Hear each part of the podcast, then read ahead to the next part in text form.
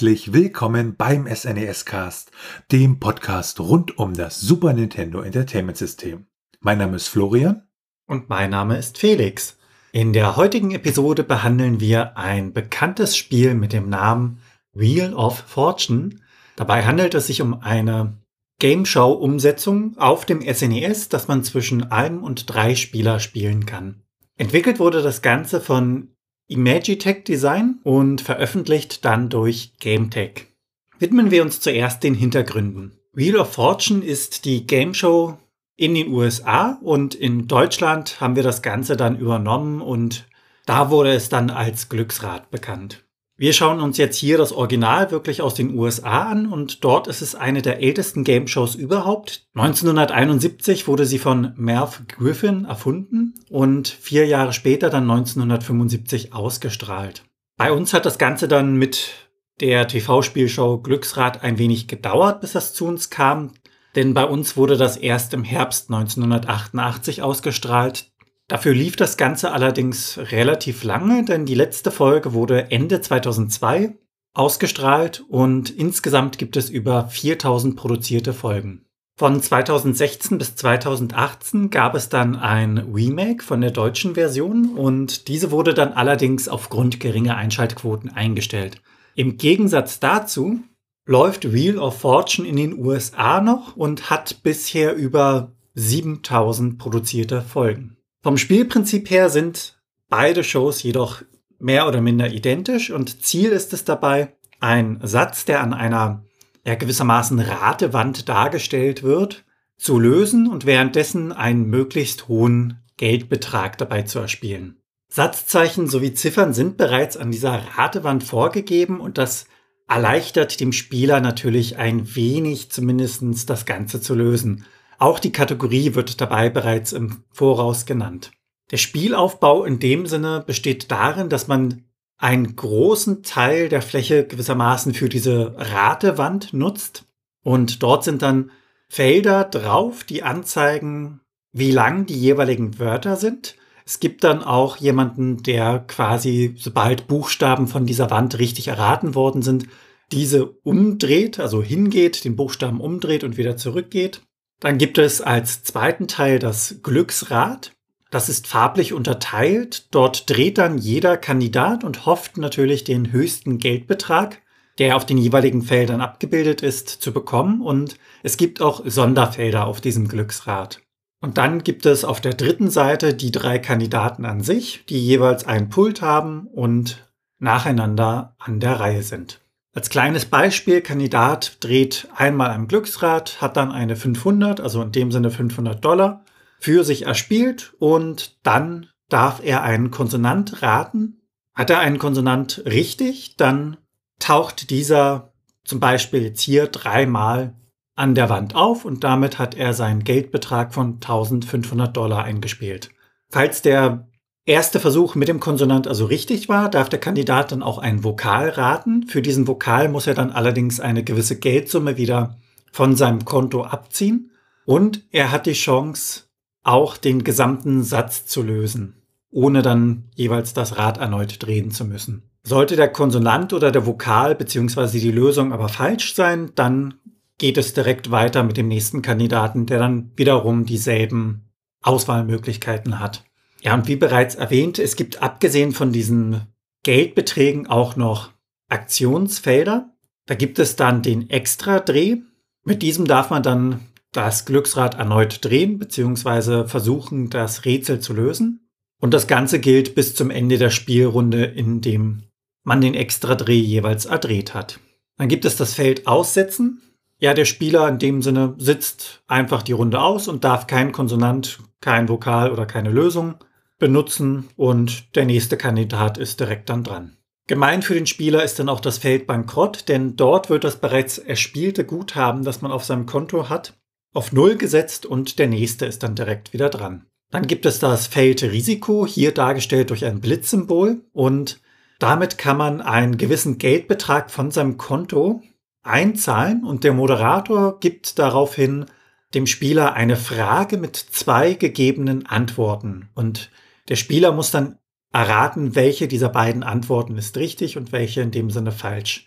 Wählt er dabei die richtige Antwort, dann wird das gesetzte Geld seinem Konto dazu addiert und wenn er falsch geraten hat, dann wird der gesetzte Betrag vom Konto abgezogen. Im späteren Verlauf der gesamten Serie wurde das Ganze dann auch überarbeitet und der Kandidat kann an bzw. ablehnen, falls er auf dieses Feld kommt.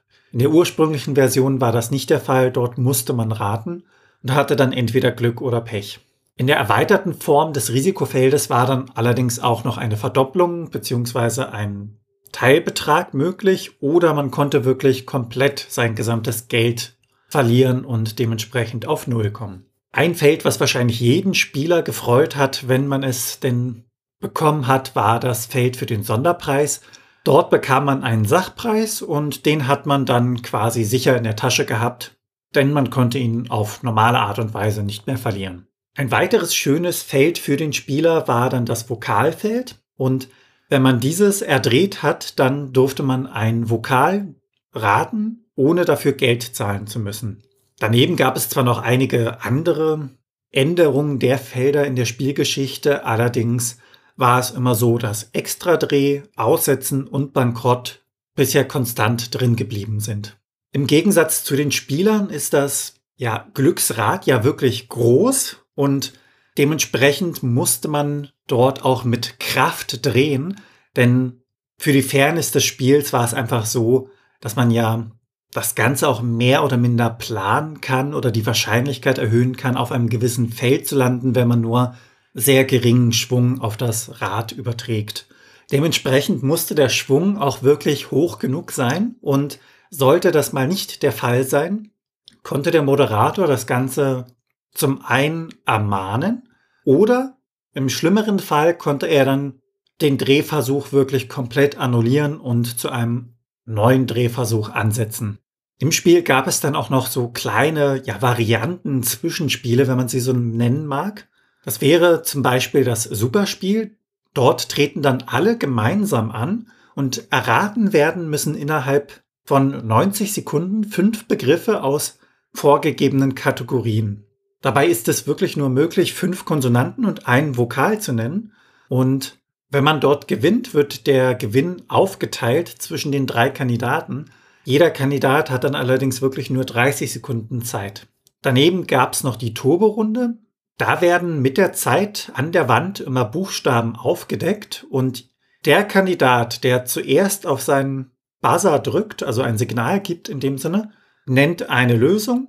Ist diese richtig, hat er gewonnen. Und falls nicht, haben die anderen dann jeweils eine Chance, das Ganze noch zu lösen. Je mehr Zeit vergeht, desto mehr Buchstaben werden aufgedeckt. Dementsprechend wird es mit der Zeit auch einfacher. Allerdings ist dabei dann wiederum die Gefahr, dass die anderen Kandidaten natürlich auch schneller mit dahinter kommen, was denn gemeint war. Und dann gibt es noch die Temporunde. Dort dreht der Moderator einmal, findet dann dadurch heraus, welcher Teilnehmer dann einen Versuch hat, das Ganze zu lösen und ist der Versuch falsch, dann kommt direkt der nächste an. Und als letztes wäre da noch das Zuschauerspiel zu nennen. Dort kann dann der Zuschauer in dem Sinne mitraten, denn das Ganze läuft parallel zur regulären Spielrunde, beziehungsweise ist in diese eingebettet.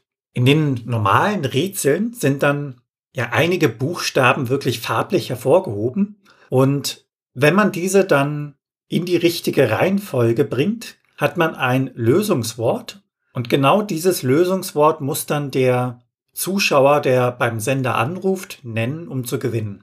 Am Ende der regulären Spielrunde gibt es dann einen Kandidaten, der das meiste Geld gesammelt hat. Dieser ist dann der Tagessieger in der Sendung. Und hat damit das Recht auf eine Bonusrunde. In der Bonusrunde wird dann auch eine Kategorie vorgegeben und der Kandidat muss diese innerhalb von 15 Sekunden erraten. Kommen wir als nächstes zur Geschichte. Und da schauen wir uns zuerst die Geschichte der Entwicklungsfirma an. Das war ja Imagitech Design. Und das war eine Videospielentwicklungsfirma, die wurde 1989 gegründet und saß im Vereinigten Königreich.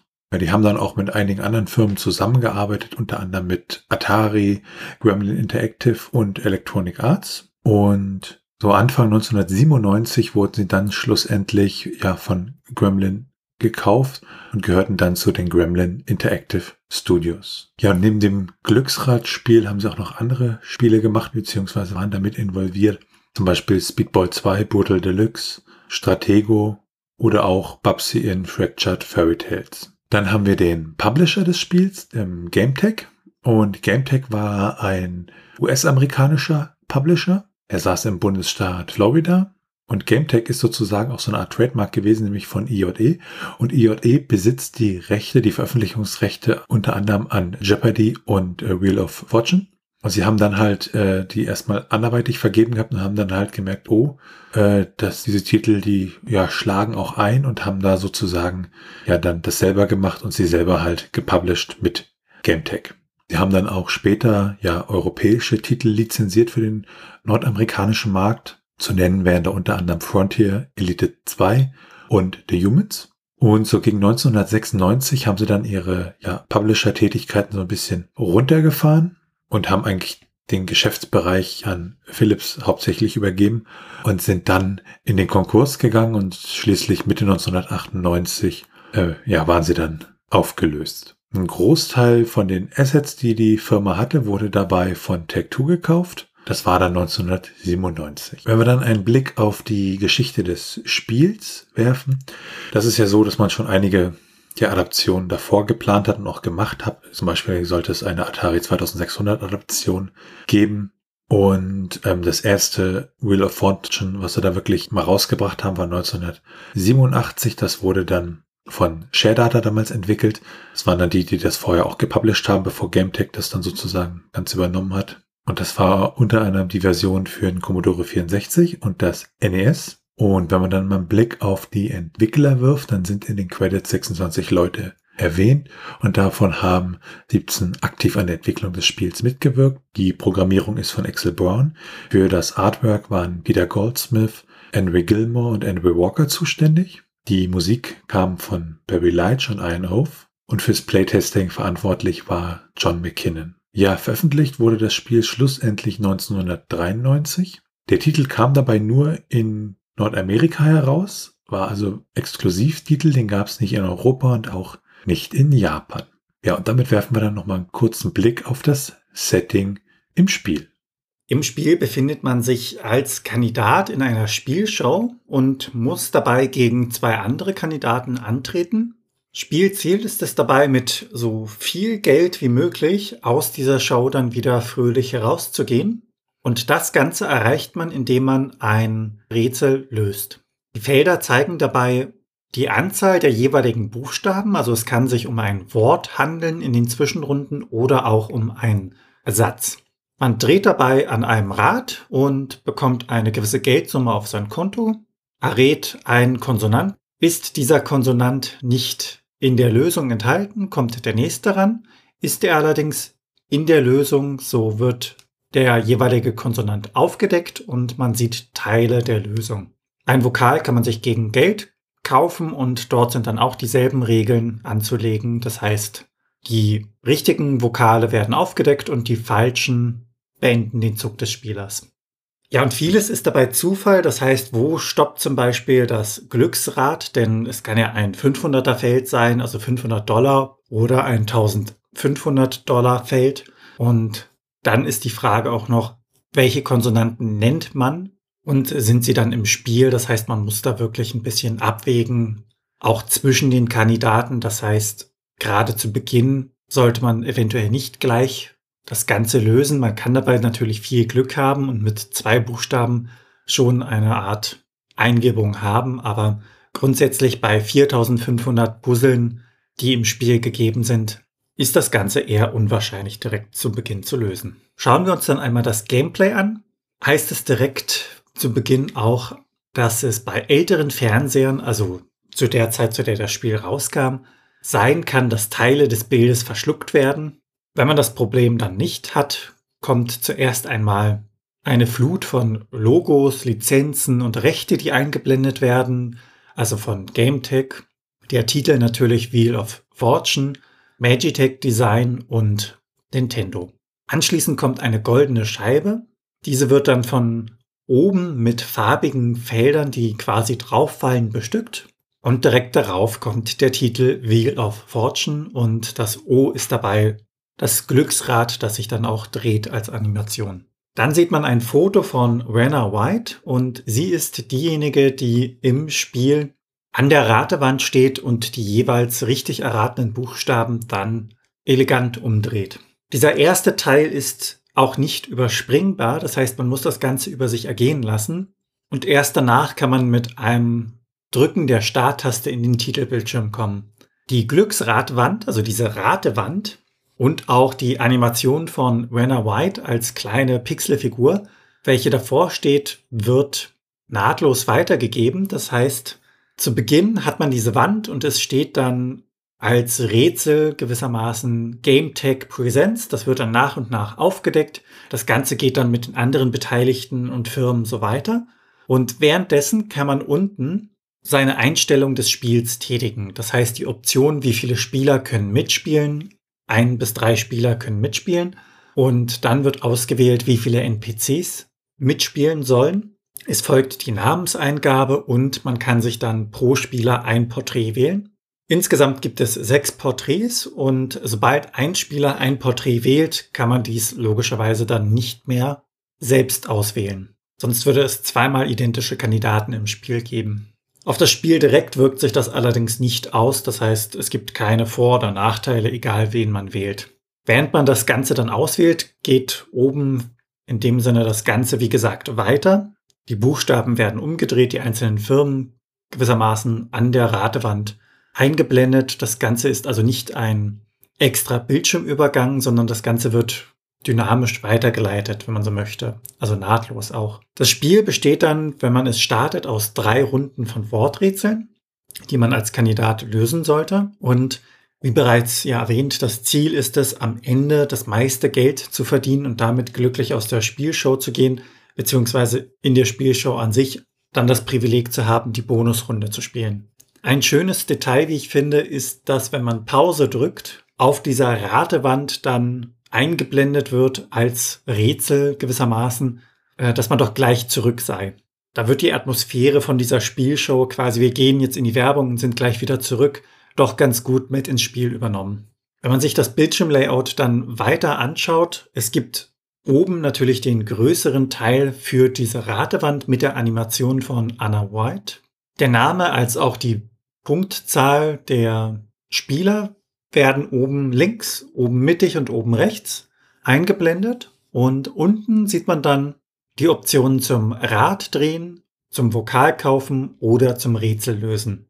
Viel mehr kann man an der Stelle auch nicht auswählen bzw. machen. Mittig im Bildschirm wird dann im oberen Bereich jeweils die aktuelle Runde auch eingeblendet. Wenn man dann als Spieler das Rad drehen möchte, wird die Ansicht gewechselt. Man sieht dann die drei Kandidaten in der Spielshow nebeneinander an ihren Pulten stehen.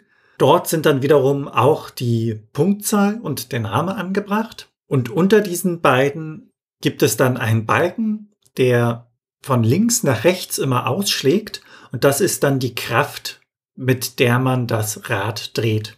Sobald man dann seine Kraft gewissermaßen ausgewählt hat mit diesem Balken, gibt es einen weiteren Perspektivwechsel. Jetzt sieht man das Glücksrad von oben, wie es sich dreht und schlussendlich dann auch auf welchem Feld es landet. Das heißt in dem Sinne die Ratewand als auch die Kandidaten, dort wird von Bild zu Bild gewechselt und beide sieht man jeweils frontal und das Glücksrad ist dann das dritte Element, das man dann allerdings von oben sieht.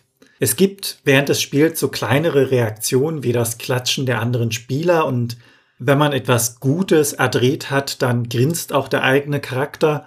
Das sieht allerdings zumindest von meinem Empfinden her etwas ungewohnt befremdlich aus, macht das Spiel allerdings ein wenig dynamischer vom Gefühl her.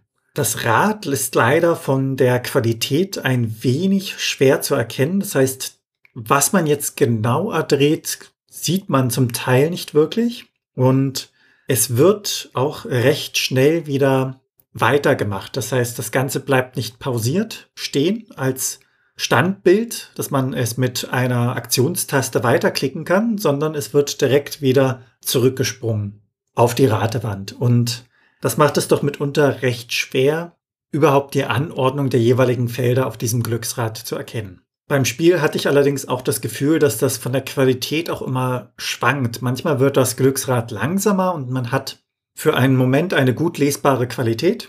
Und beim nächsten Mal ist das von der Qualität her wieder ein wenig schlechter. Während des gesamten Spiels wird man dann durch kleine Sätze bzw. Anweisungen der Moderatoren durch das Spiel geleitet. Diese werden dann im unteren Bereich des Bildschirms auch eingeblendet. Wenn man als Spieler dann im Spielverlauf die jeweiligen Rätsel löst, gibt es immer den Abschnitt, in den Warner White an der Ratewand von einer Seite quasi in die Mitte geht, den Buchstaben umdreht, sodass er sichtbar ist und anschließend sich wieder zur Seite begibt. Also so wie in der originalen Spielshow auch. In jedem Zug hat man allerdings ein Zeitlimit, das heißt, wenn man nicht schnell genug auswählt, ist direkt der nächste Kandidat dran und man hat seine Chance vertan. So wiederholt sich das Ganze, bis dann schlussendlich ein Kandidat das Lösungswort der jeweiligen Runde findet und dementsprechend weiterkommt, bis man dann schlussendlich zu den Credits kommt. Diese sind auch recht kurz abgehandelt, denn es wird ein Bild aus dem Studio gezeigt mit den ja, Preisen wie zum Beispiel einem Auto und einem kleinen Boot. Und dann laufen einfach die Namen der Beteiligten am Spiel durchs Bild. In der SNES-Version sind 4500 Rätsel integriert und diese kann man dann auch durch eine Aktionstaste wechseln, falls man die Runde bereits gespielt haben sollte. Und damit kommen wir zur Steuerung. Die Steuerung bei dem Spiel ist zumindest, wenn man sich das Handbuch nicht angeschaut hat und da so reingeworfen wird, ein bisschen gewöhnungsbedürftig. Mit dem äh, Digitalkreuz kann man so eine Art Mauscursor bewegen. Ja, und dann hat man da so die Auswahlmöglichkeiten, wenn man das Ganze starten möchte. Zum Beispiel mit Y kann man dann das Glücksrad drehen, mit B kann man Vokale kaufen und mit A kann man Lösungsoptionen auswählen. Mit der X-Taste kann man dann Sachen bestätigen bzw. auswählen. Und das war's eigentlich schon zur Steuerung. Damit sind wir dann bei der Grafik und dem Sound. Und wenn man sich die Grafik anschaut, die besteht halt aus dieser Wand mit dem Rätsel. Dann haben wir ja die, die Figuren, diese Spieleransicht, die Figuren, die halt an ihren Pulten stehen. Und wenn sich das Glücksrad dreht, sehen wir das Glücksrad so von oben. Und dann die Animation, wenn an der Ratewand halt äh, ja die Buchstaben umgedreht werden und die Figur dann von links nach rechts läuft. Und mehr ist da eigentlich gar nicht drin an Grafik und das sieht auch alles so ein bisschen, ja, als ob sie es teilweise aus älteren Versionen dann ein bisschen rüber geschafft, portiert hätten und ist dann so ein bisschen, also man hätte da wahrscheinlich grafisch wesentlich mehr rausholen können. Ja, was die Musik angeht, also da fällt es mir dann fast schon schwer, das so ein bisschen neutral zu betrachten, weil ich dieses Theme, was da läuft, ziemlich liebe an der Stelle. Und komponiert wurde das Ganze von Barry Leitch. Und er sagt so, er hatte da so einen ganz einfachen, ja, Music Sheet, also irgendwie da seine Noten vor sich und hat da mindestens 20 Minuten dran gesessen, was so ein bisschen darauf hinweist, äh, dass die ganze Arbeit an der Musik nicht wirklich lange gedauert hat. Der Sounddriver wurde wohl von Axel Brown entwickelt, der ja auch für den Rest der Programmierung zuständig war. Und ähm, sie haben als Vorlage da, beziehungsweise als Grundlage den Kakichi-kun Sounddriver von Nintendo benutzt. Der taucht in vielen Spielen auf, wurde dann aber auch von vielen Entwicklern halt ja weiterentwickelt beziehungsweise ein bisschen umgemodelt an der Stelle. Und da kann man ja nochmal kurz auf Axel Brown gucken. Der ist ja ein britischer Spieleentwickler und der hat halt damals angefangen so mit C64er Spielen. Der hat unter anderem Tank für den C64er und Checklet programmiert. Und Barry Leitch ist halt ein ja, schottischer Videogame-Komponist und Sounddesigner. Und der ist 1970 in Strathaven in Schottland geboren und ist relativ bekannt, dass er halt den Soundtrack für Top Gear für Super Nintendo gemacht hat. Und er hatte seine Karriere auch gestartet mit Soundtracks für den Commodore 64. Und das muss auch eine seiner letzten Arbeiten gewesen sein, die er dort für Imagitech gemacht hat, weil 1992 ist er dann zu Ocean Software gewechselt. Und mittlerweile hat er seine eigenen Studios, die Barry Leach Audio Studios. Und wenn wir dann mal einen Blick ins ROM werfen auf die entsprechenden Soundtracks, da haben wir halt genau ein Musikstück, nämlich das Main Theme mit 39 Sekunden. Und dann haben wir da nochmal elf Soundeffekte beziehungsweise äh, ja, Vocals drin. Also wir haben fünf Soundeffekte. Zum Beispiel, wenn sich das Rad dreht, Applaus äh, für den Buzzer und dann haben wir halt Vocals, wenn der Computer beziehungsweise ja gefragt wird, how many players play against the CPU, choose a letter. Das sind dann nochmal Soundeffekte drin und mehr ist es an Sound und Musik in dem Modul nicht. Also wenn man dann nochmal zusammenfasst, die Grafik ist so, naja, und äh, musikalisch, also wer das Glücksrad-Theme mag, dem wird das da wahrscheinlich auch gefallen. Ansonsten geht's halt mehr so um das ja Denkerische, anstatt dass das irgendwie durch viel Grafik und Musik rübergebracht wird.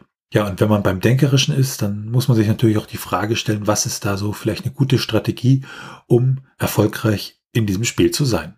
Bei einem Glücksspiel ist es doch relativ schwierig, da an eine Strategie zu finden. Im Handbuch gibt es da so vier Tipps, die genannt werden. Das ist zum einen korrekt buchstabieren, also wirklich nachschauen, ob das, was man gerade als Lösung hat, richtig geschrieben ist, bevor man das Ganze dann bestätigt. Als zweites wird dann genannt, wenn ein anderer Spieler falsch redet mit einem Konsonanten oder Vokal, ist dieser Buchstabe ja grundsätzlich raus. Das heißt, für einen selbst, dass man dann weiß, der ist raus und die und die Lösung, die ich gerade im Kopf habe oder vermute, kann es nicht mehr sein, weil der Buchstabe nicht enthalten ist. Als drittes wird dann genannt, dass wenn alle Konsonanten weg sind, es nur noch möglich ist, Vokale zu kaufen oder zu lösen. Und im Zusammenhang mit dem vierten Punkt, also dem Feld Bankrott, wenn man das bekommt, das gilt dann für die jeweilige Runde. Man ist also nicht komplett raus, sondern hat nur einen Nachteil, weil man sein gesamtes Geld verloren hat. Allerdings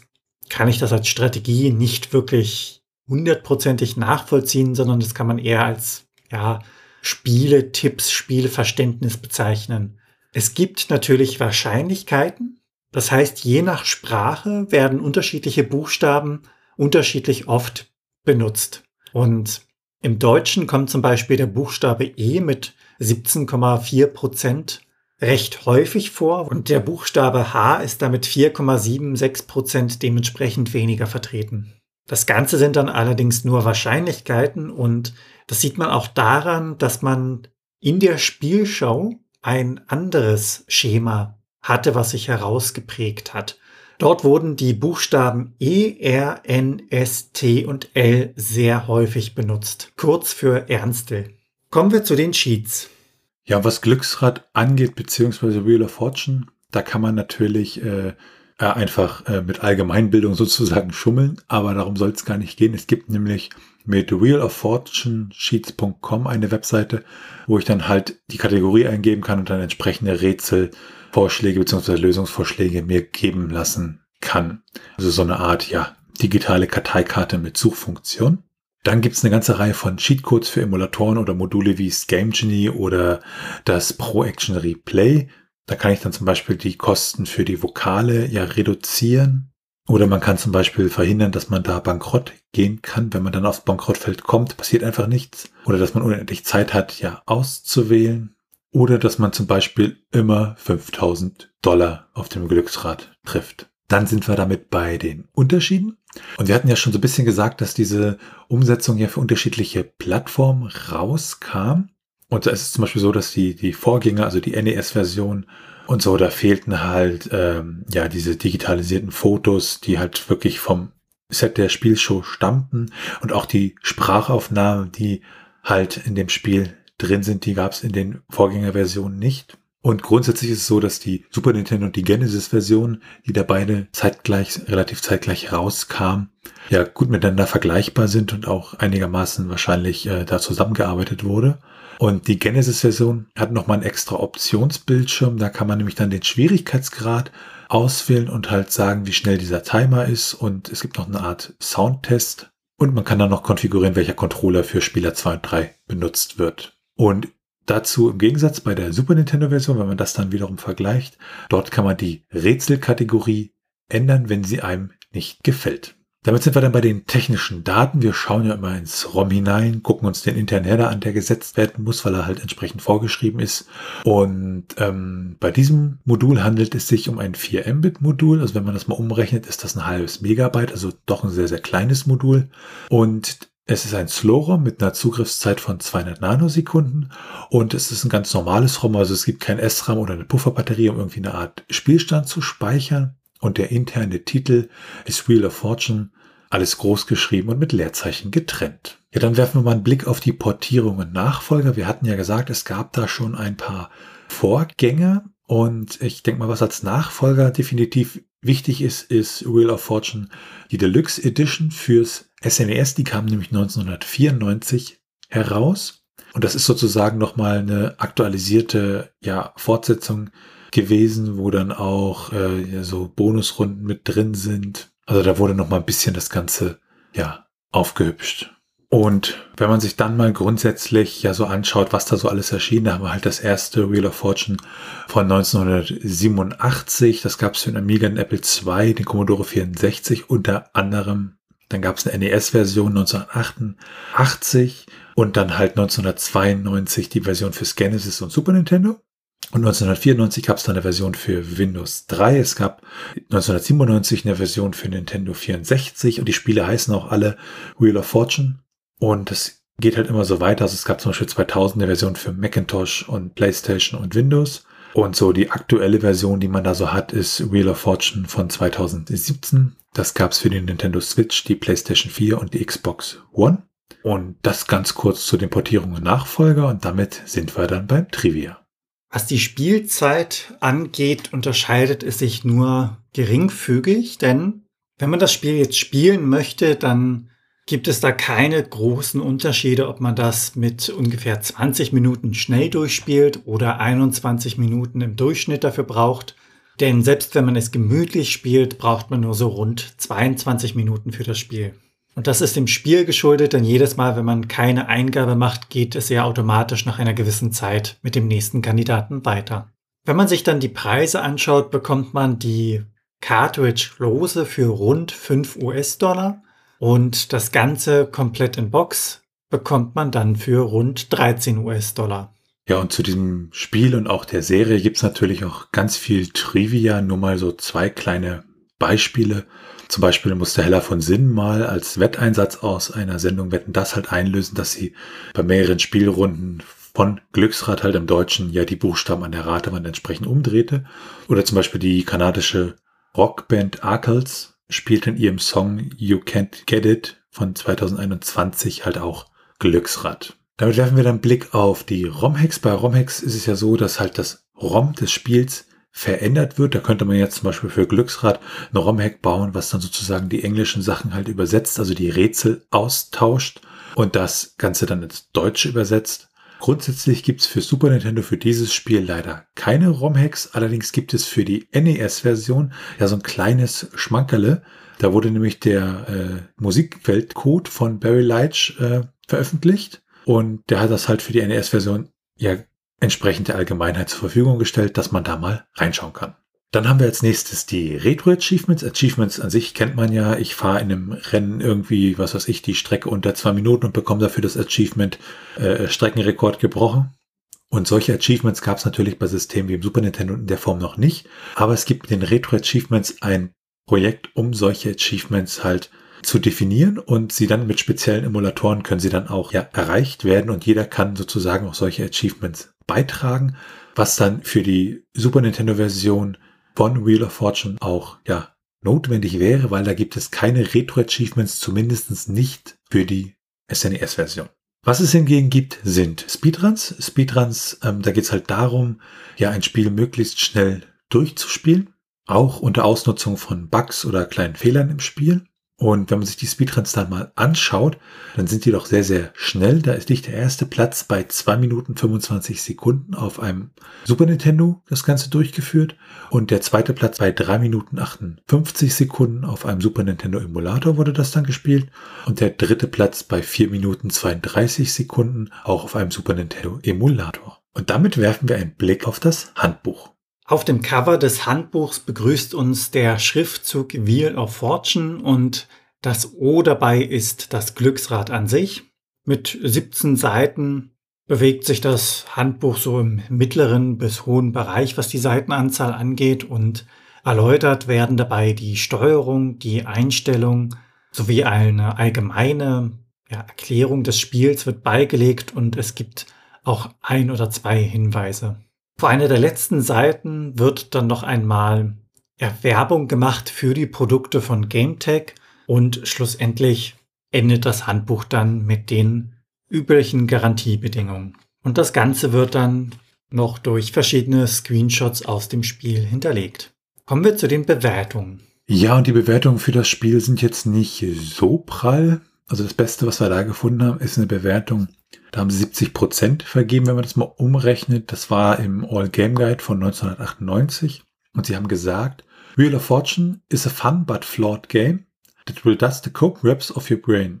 If you want a change of pace from all the shoot 'em ups and fighting games, you may want to give this wheel a spin.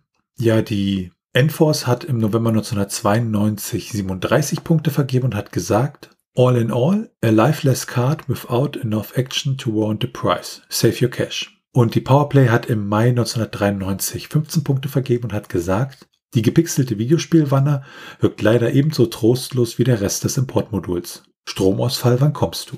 Und damit sind wir dann bei der Meinung. Ja, ich habe ja Wheel of Fortune für den Commodore 64 gespielt und ich habe es wirklich geliebt, wobei da war es auch, glaube ich, eine deutsche Version. Und ich war extrem gespannt, wie sich die SNES-Variante schlägt. Ja, was man sagen muss, die Steuerung und auch dieser Player-Auswahl-Dialog, der war doch sehr unintuitiv.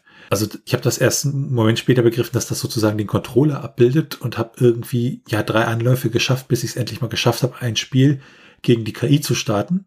Davor habe ich es immer nur geschafft, ja, dass die KI gegen sich selber gespielt hat, in unterschiedlichsten Varianten. Und auch dieser Mauscursor, der halt da ist, man muss aber trotzdem die richtigen Tasten drücken für Spin etc. Ich hatte das dann erst versucht, wie so eine Art, ja, mausfähige Applikation zu bedienen, halt mit dem Mauszeiger dahin und dann bestätigen, aber habe dann irgendeine andere Taste gedrückt. Äh, das war so ein bisschen die Steuerung, da habe ich dann wirklich so fünf bis zehn Minuten gebraucht, bis die sich dann halbwegs in Anführungszeichen natürlich anfühlte.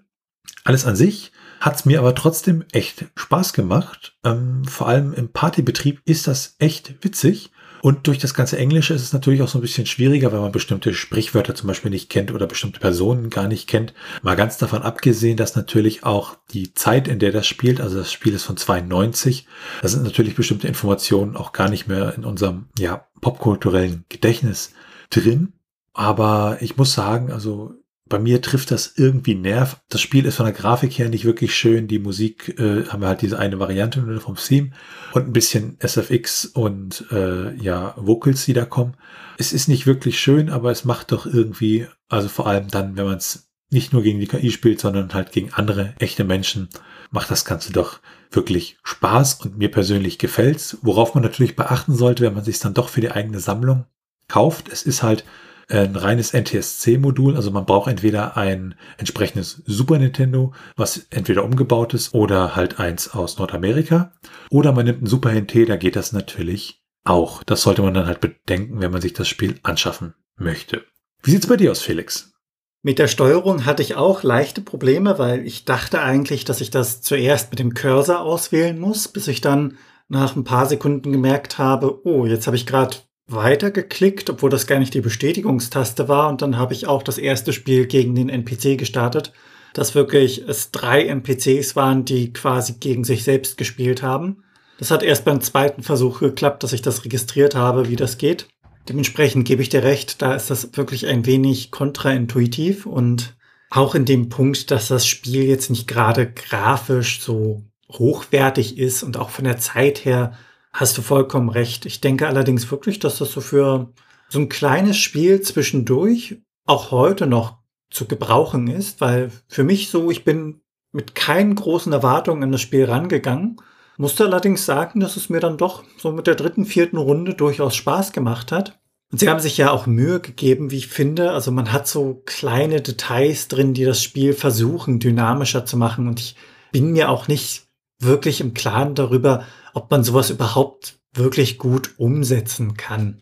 Ich glaube, es ist auch etwas anderes, in einer Spielshow direkt zu sein und mit dem ganzen Nervenkitzel drumherum.